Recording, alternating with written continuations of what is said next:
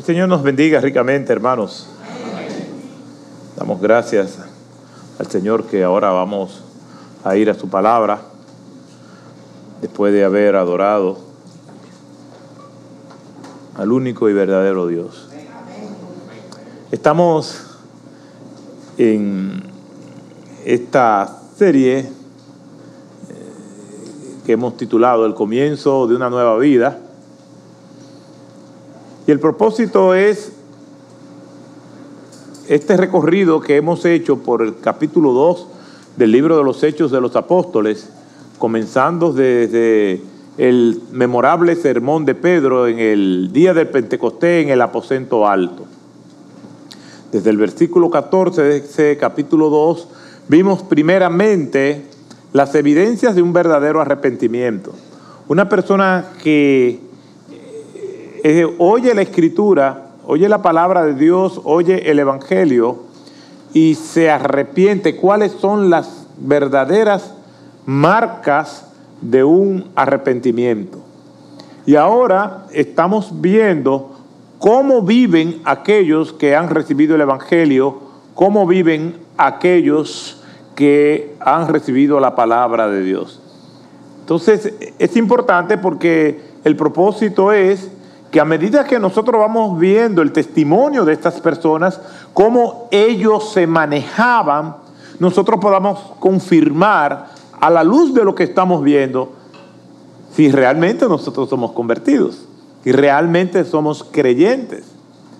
Y tiene importancia eso, claro, porque es posible que alguien crea que es algo y no lo es. Es posible que una persona entre en la confusión de adoptar una identidad que no es la suya. Y precisamente en estos tiempos donde hay tantos cambios, donde no hemos asimilado o enfrentado un cambio cuando ya viene otro nuevo. Entonces, realmente es sumamente importante nosotros entender y estar claros de que somos verdaderos cristianos y que esta es nuestra verdadera y única identidad. Todo lo que se sale de ahí es mentira. Es importante que nosotros creamos a Dios y no las mentiras del enemigo, incluso que trabaja en nuestras mentes. Con este movimiento de la ideología de género, las personas están creyendo que ellos son como se perciben y no como la naturaleza le ha asignado su identidad.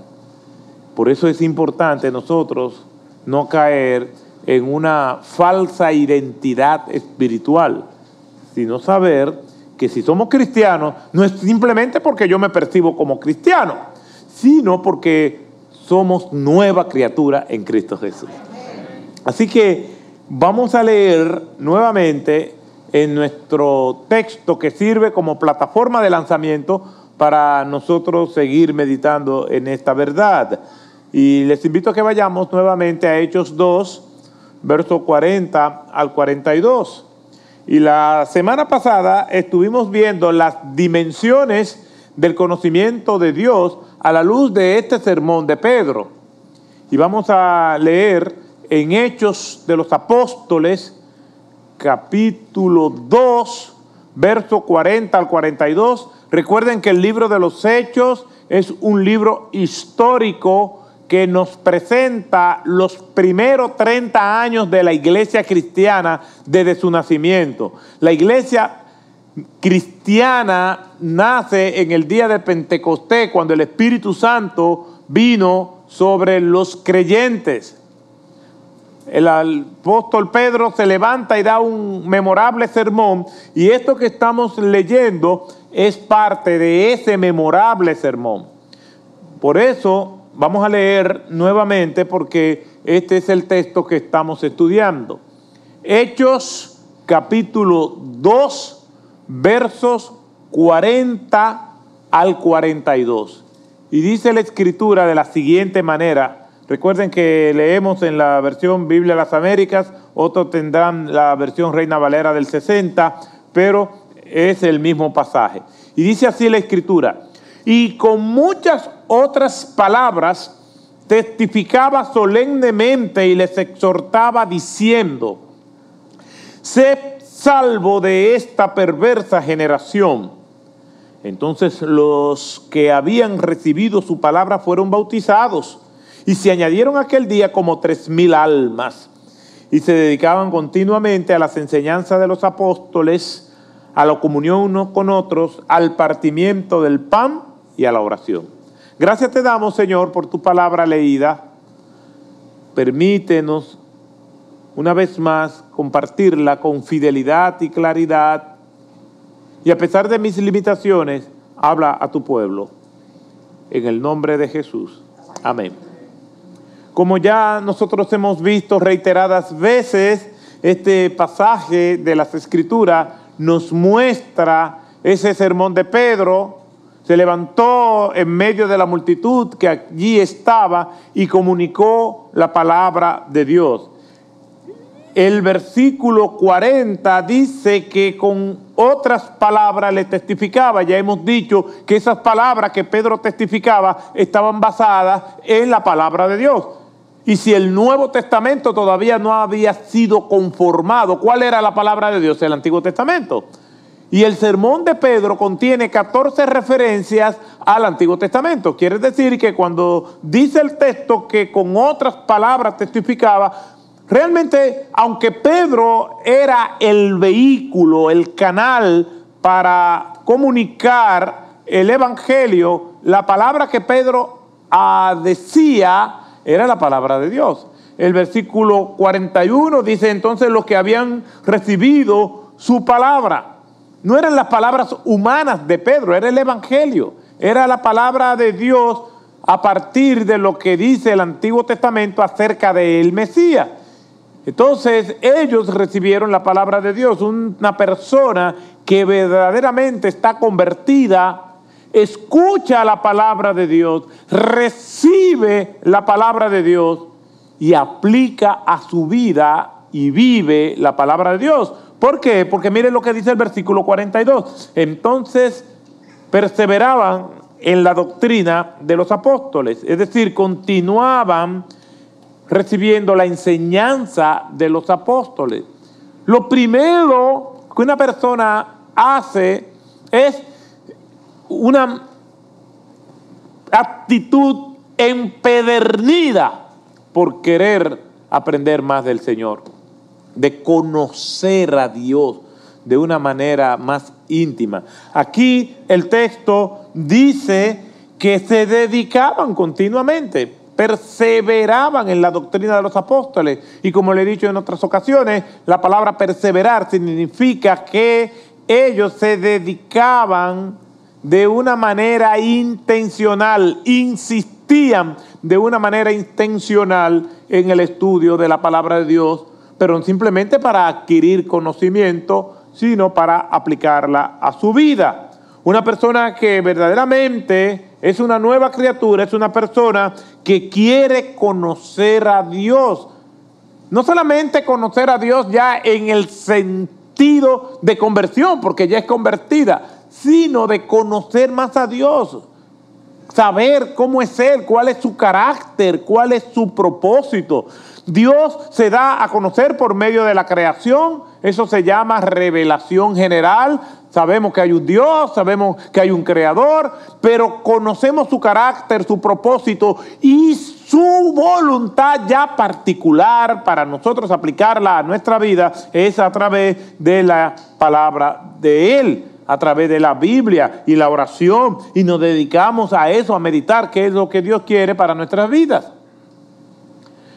La semana pasada veíamos las dimensiones del conocimiento de Dios. La dimensión del conocimiento de Dios son intelectuales.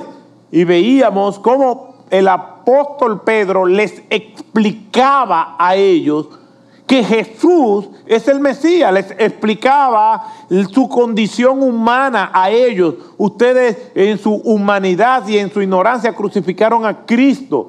les explicaba, no les decía, simplemente reciban el Evangelio. Eso que ustedes están sintiendo ahora, eh, denle en apertura a su corazón. No, le estaba motivando a pensar. El Evangelio no se siente, se entiende, se medita. Le pedimos al Señor que nos guíe a toda verdad con su Espíritu Santo. Le pedimos al Señor que nos dé claridad para poder entenderlo. Dice el Señor, porque mis pensamientos no son vuestros pensamientos, ni mis caminos son vuestros caminos. Quiere decir que un Dios infinitamente eterno, en una eternidad pasada y en una eternidad futura, Dios siempre ha existido. Dios es el creador de nuestro universo. Y alguien me va a decir a mí, siente a Dios. Un Dios así como el único y verdadero Dios se da a revelar por medio de su palabra y aún eso que Él revela a veces nos estropieza. ¿Por qué? porque sus caminos no son nuestros caminos y su pensamiento no son nuestros pensamientos. Un Dios así, infinitamente grande, inconmensurable, como dice el Salmo 145, inconmensurable, inescrutable Inescrutable significa que no lo podemos abarcar en nuestra mente humana, finita, limitada, corrompida por el pecado, influenciada por esta mundanalidad que nos rodea. Vamos a, a tener con facilidad una comprensión de Dios para poder agradarle, para saber lo que Él quiere para nosotros, para entender su voluntad particular ¿Con quién me voy a casar? ¿Qué voy a estudiar? ¿Hago o no esta inversión? Necesitamos conocer a ese verdadero Dios, pero por medio de su palabra. Para que nos revele esas particularidades que nosotros necesitamos para poder agradarle y por lo tanto para tener éxito. El éxito no viene aplicando leyes humanas. El éxito viene viviendo en la voluntad de Dios. Entonces, esas dimensiones del conocimiento de Dios son intelectuales, vimos que también son volitivas, es decir, nos mueve a, hacer su voluntad sobre la base de la verdad que ya conocemos. Y son morales porque tienen que reflejarse en nuestra relación con los demás. En ese sentido, voy a apelar a dos aspectos importantes. Primero, la voluntad de Dios en el aspecto intelectual donde nosotros tenemos que dedicarnos a conocer a Dios. Y para eso nosotros tenemos que ver el ejemplo que nos da la escritura con relación a eso, que la palabra de Dios tiene que ser explicada.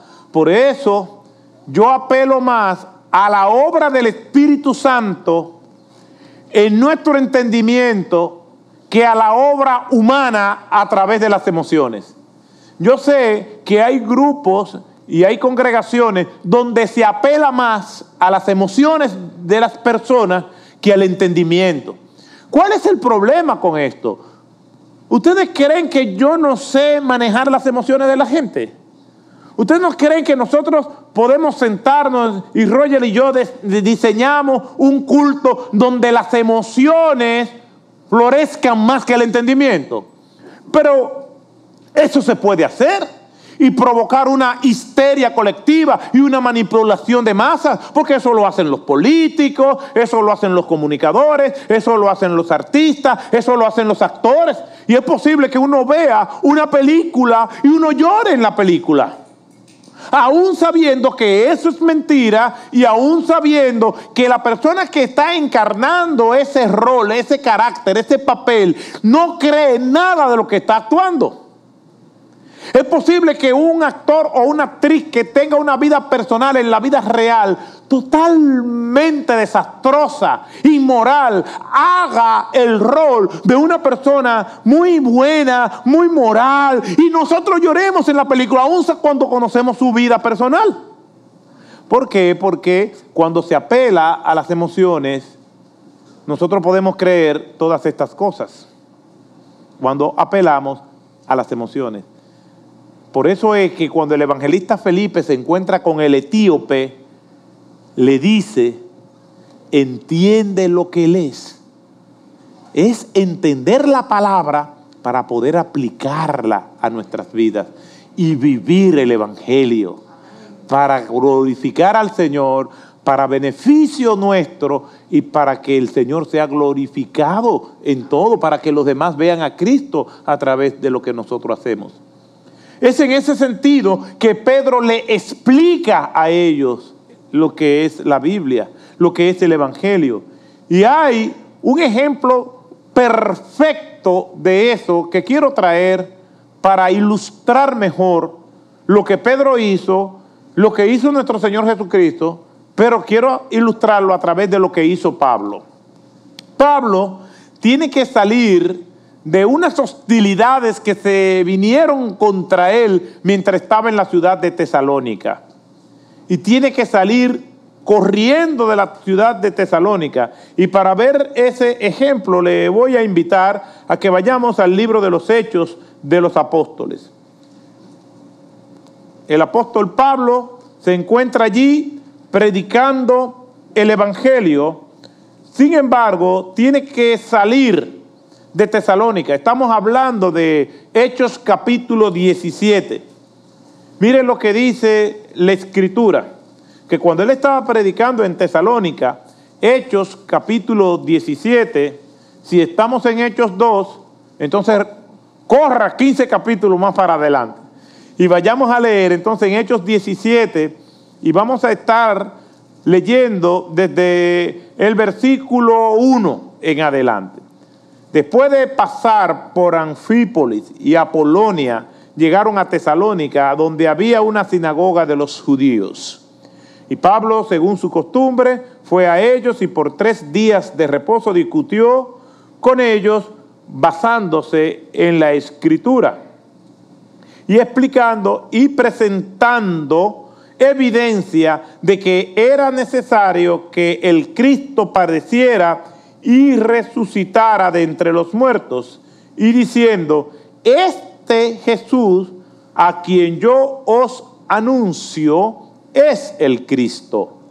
Algunos de ellos creyeron y se unieron a Pablo y a Silas, juntamente con una gran multitud de griegos temerosos de Dios y muchas de las mujeres de las mujeres principales. Pero los judíos, llenos de envidia, llevaron a algunos hombres malvados de la plaza pública, organizaron una turba y alborotaron la ciudad y asaltando la casa de Jasón, procuraban sacarlos al pueblo. Al no encontrarlos, arrastraron a Jasón y algunos de los hermanos ante las autoridades de la ciudad, gritando, esos que han trastornado al mundo han venido acá también. Y Jasón los, los ha recibido y todos ellos actúan contra los decretos del César, diciendo que no hay otro rey, que hay otro rey que se llama Jesús. Y alborotaron la ciudad y las autoridades de la ciudad que oían esto. Pero después de recibir una fianza de Jasón, Jasón y de los demás, y los demás fueron soltados. Entonces, enseguida los hermanos enviaron de noche a Pablo y a Sila a Berea, los cuales al llegar fueron a la sinagoga de los judíos. ¿Qué es lo que, vemos aquí en este pasaje? El apóstol Pablo está llevando el Evangelio a todos los lugares, pero no está apelando a las emociones de las personas.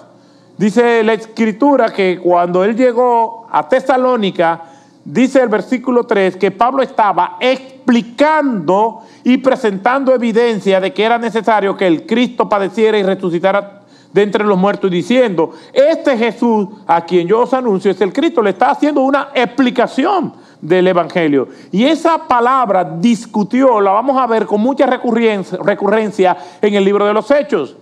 Entonces Pablo tiene que salir huyendo, pasa por Berea y llega hasta Atenas, que es donde yo quisiera que nosotros nos detuviéramos un poco. El versículo 16 dice que mientras Pablo los esperaba en Atenas, su espíritu se enardecía. La palabra enardecer significa que se sentía mal, se sentía afligido, se sentía molesto dentro de él al contemplar la ciudad llena de ídolos. Él llega a la ciudad de Atenas y allí parece ser que había todo un bulevar y había estatuas. Ustedes saben que los griegos, Atenas es la capital de Grecia, y los griegos eran politeístas y eran devotos de su mitología.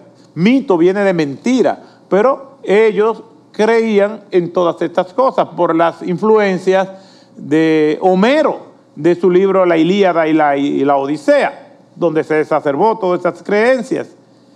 Y cada uno de ellos adoraba según la situación en que se encontraban. Bueno, íbamos a ir a la guerra, pues vamos a adorar al Dios de la guerra. Vamos, estoy enamorado y no me corresponde, déjame adorar a, la... Eh, eh, está embarazada, eh, quiere estar embarazada, bueno, vamos a adorar a la diosa de la fertilidad. Y así cada quien adoraba a la divinidad que entendía que necesitaba. Cuando Pablo llega a la ciudad de Atenas, ve toda la ciudad entregada a la idolatría y esto lo molestó, lo perturbó bastante.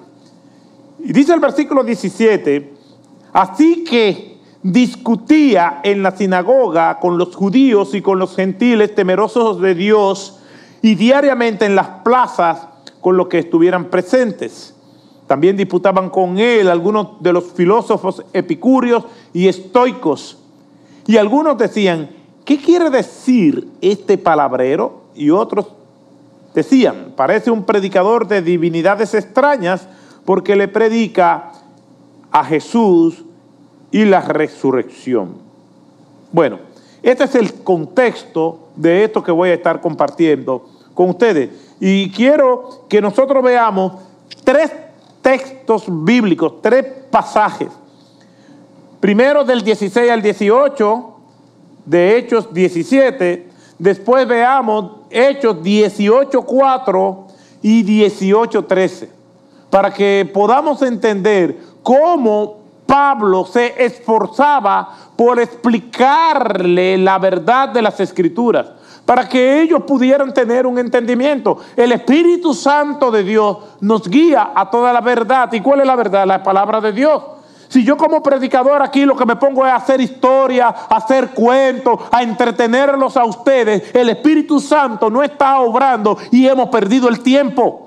Nosotros tenemos que ir a la palabra de Dios porque Dios revela, abre su corazón por medio de la palabra. Por eso es que tenemos que estudiarla, por eso es que tenemos que dedicar nuestro tiempo para eso. ¿Qué dice el Salmo 1? Bienaventurado el varón que no anduvo en consejo de malos, ni estuvo en camino de pecadores, ni en silla de escarnecedores se ha sentado, sino que en la ley de Jehová, ¿cuál es la ley de Jehová? Su palabra. En la ley de Jehová está su delicia, y en su ley medita de día y de noche. Será como árbol plantado junto a corriente de agua, que da su fruto a tiempo y su hoja no cae, y todo lo que hace prosperará. ¿Por qué? Porque vive la palabra de Dios. No los cuentos que le hizo un predicador, sino la palabra de Dios. Ahí está la liberación, ahí está el éxito, ahí está la prosperidad, ahí está nuestra esperanza. Fuera de ahí no hay nada. Por eso hay personas que vienen aquí de otras congregaciones y dicen, me gustó el culto, pero como que no se siente el espíritu. Es que no es cuestión de sentir el Espíritu, es cuestión de abrir nuestro entendimiento para que el Espíritu nos hable sobre la base de la palabra de Dios. Miren lo que dice esa palabra de Dios. Mientras Pablo los esperaba en Atenas, su espíritu se enardecía dentro de él al contemplar la ciudad llena de ídolos o entregada a la idolatría. Así que discutía en la sinagoga de los judíos y con los gentiles temerosos de Dios, y diariamente en la plaza con los que estuvieran presentes. También disputaba con él algunos de los filósofos epicúreos y estoicos, Y algunos decían, ¿qué quiere decir este palabrero? Otros decían, parece ser un predicador de divinidades extrañas porque les predicaba Jesús y la resurrección. Hechos 18:4, leemos. Y discutía en la sinagoga todos los días de reposo y trataba de persuadir a los judíos y a griegos. Hechos 18:13. Diciendo, este persuade a los hombres a que adoren a Dios en forma contraria a la ley. Y un texto más, Hechos 19.8.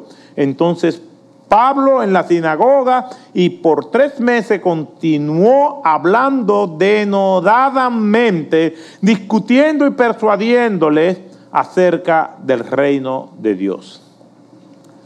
Hemos visto estos cuatro pasajes dentro del mismo libro, libro de los Hechos.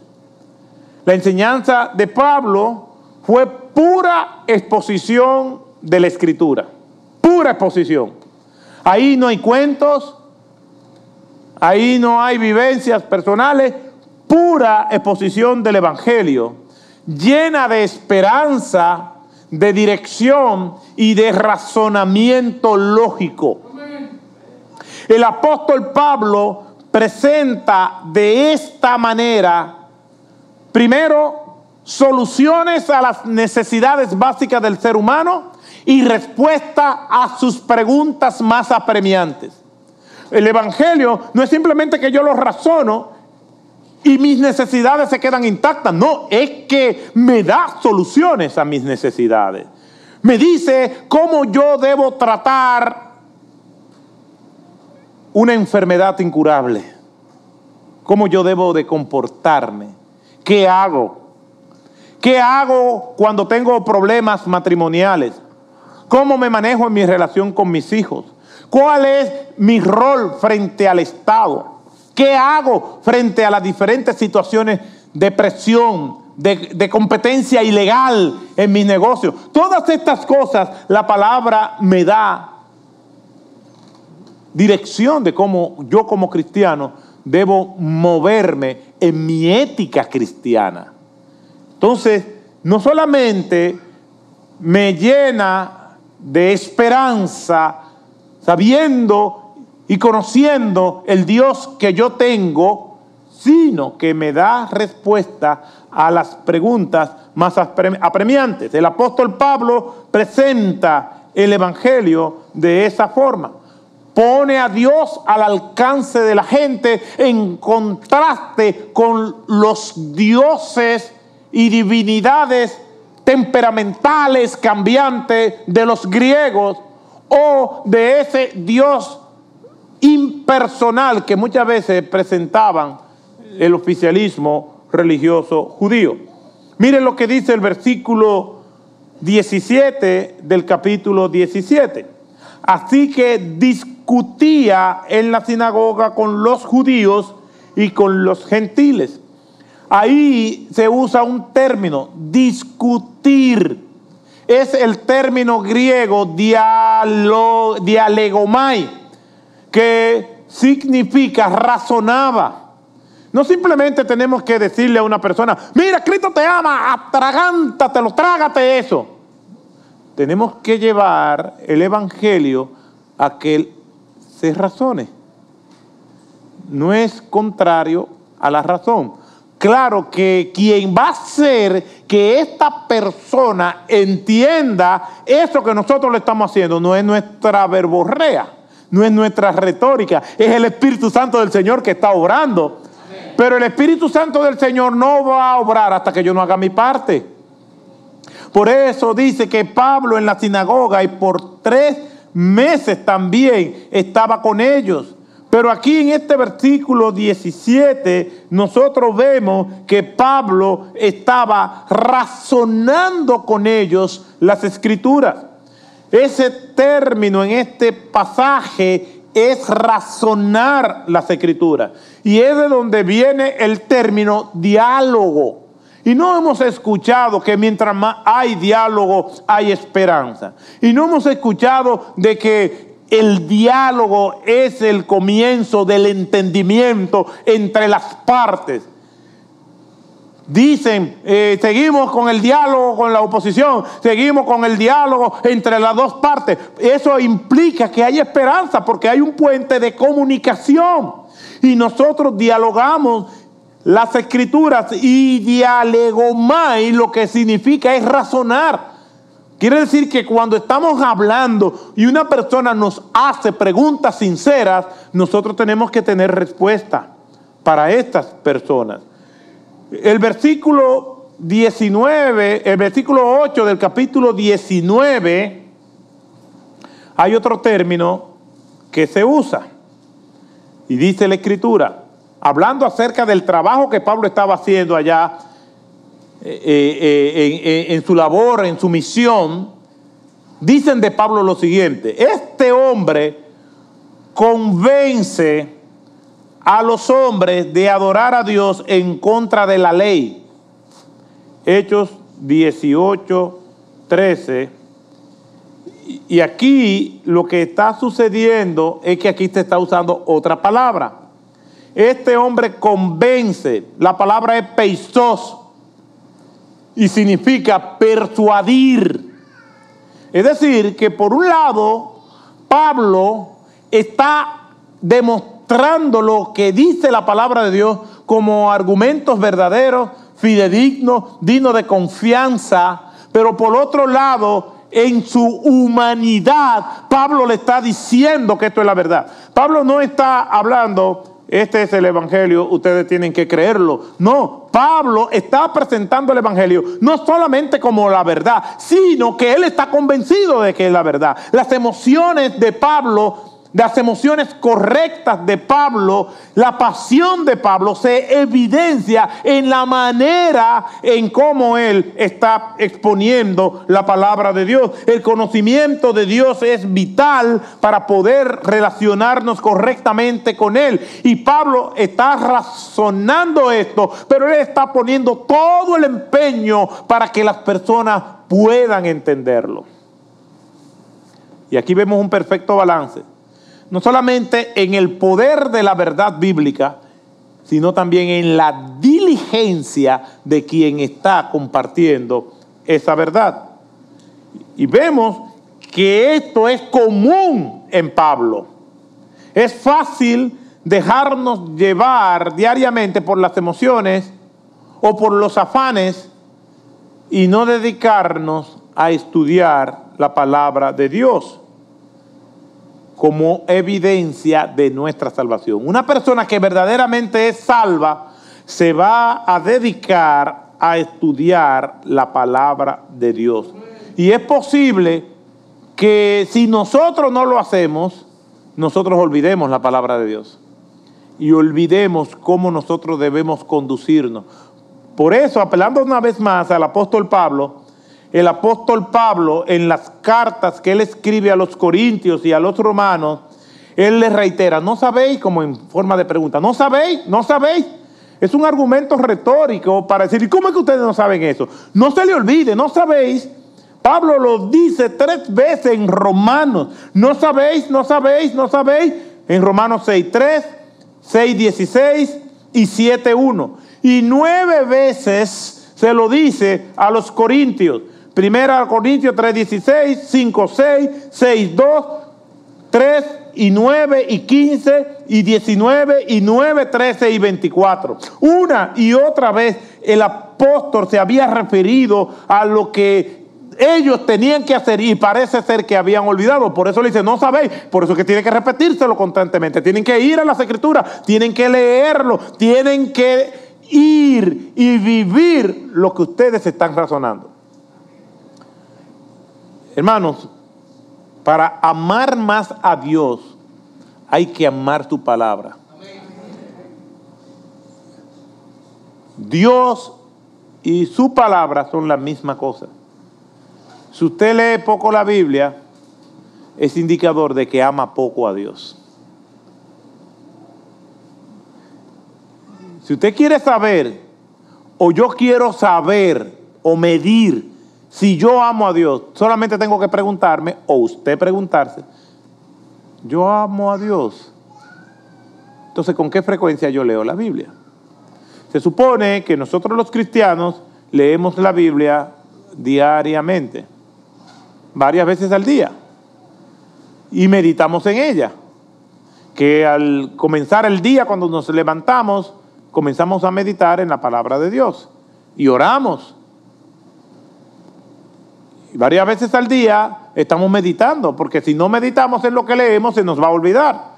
Y si se nos olvida lo que leímos, entonces no lo vamos a poder aplicar a la vida diaria. Puedo decir que yo amo a Dios. Hay múltiples maneras de leer la Biblia. Hay sistema devocional, es un libro que nos dice la lectura asignada. Otros vienen con un plan de lectura de la Biblia en un año. Si usted se propone leer la Biblia en un año, léala. Pero lo importante no es leer con tanta prisa que no tenga tiempo de meditar en lo que ella dice para que al 31 de diciembre de ese año diga, ¡uh! La completé. Es más bien que usted vaya a un ritmo donde usted pueda hacer anotaciones y pueda ir anotando lo que Dios le diga y lo que usted no entienda, entonces lo consulta con el pastor, con su discipulador, con su líder, con, su, con las personas que le guían. Pero realmente nosotros tenemos que ir a la palabra de Dios y mostrar nuestro amor a Dios viviendo su palabra. Aquí nosotros hemos visto entonces cómo el apóstol Pedro le explica la palabra de Dios para que puedan conocerla. Simplemente termino con esta anécdota que los más viejos aquí probablemente la han escuchado y es de un señor que anda en un aeropuerto, entiende que el tiempo se le ha pasado, entonces no tiene reloj y anda buscando a alguien con un reloj y ve un pasajero que viene con dos maletas enormes y se le acerca y le dice, dígame la hora. Y el hombre le dice, el viajero, dice, son las 9 y 4. La temperatura está a tantos grados, las probabilidades de lluvia son tantas. Y digo, wow, ¿y todo eso lo dice el reloj? Sí, más que eso. Dice la humedad relativa del aire son tantos, los vientos van a tal velocidad. Ayer el equipo de béisbol ganaron estos equipos de fútbol, todo esto. Y todo el reloj. Sí, sí, los grandes titulares de todos los diarios del mundo son esto, esto y esto. Ah, pero yo necesito un reloj así. ¿Dónde usted lo compró? No, yo no lo compré en ningún lugar. Pero usted lo tiene. Bueno, lo que pasa es que yo soy inventor y yo inventé este reloj. Oh, pues yo se lo compro. No, es que no está a la venta. Yo se lo compro. ¿Cuánto vale? No, no está a la venta. Se lo voy a regalar a mi hijo. No, pero usted inventor puede inventar otro. Le doy 10 mil dólares. Mira, ahí hay un banco. Podemos hacer la transacción ahora mismo. No, no, es que yo no lo vendo. Le doy 15 mil dólares. No, no lo vendo. Le doy 20 mil dólares. Bueno, si es así, está bien. Le pasa el reloj, se lo pone, confirma que todo lo que le está diciendo es verdad. Van, hacen la transacción y él está muy agradecido por el reloj. Cuando él se va, el viajero le dice, espérese, y le da las maletas y le dice, estas son las baterías del reloj. En el Evangelio no hay trucos. El Señor nos presenta la verdad para que nosotros podamos entenderla. Yo sé que hay sitios donde eh, te van llevando y después te dicen, mira las dos maletas. En el Evangelio, el Señor dice, si alguno quiere ser mi discípulo, niéguese a sí mismo, tome su cruz y sígame. Pero para poder llevar la cruz como el Señor quiere, tenemos que ir a su palabra. Porque Él dice, mis mandamientos no son gravosos. Mi yugo es fácil y ligera mi carga. Tenemos que ir a la palabra de Dios. Ella es nuestro GPS. GPS significa guiados por la palabra del Señor. Lámpara es a mis pies tu palabra y lumbrera mi camino. La ley de Dios, su palabra, deleita el alma, dice la Biblia.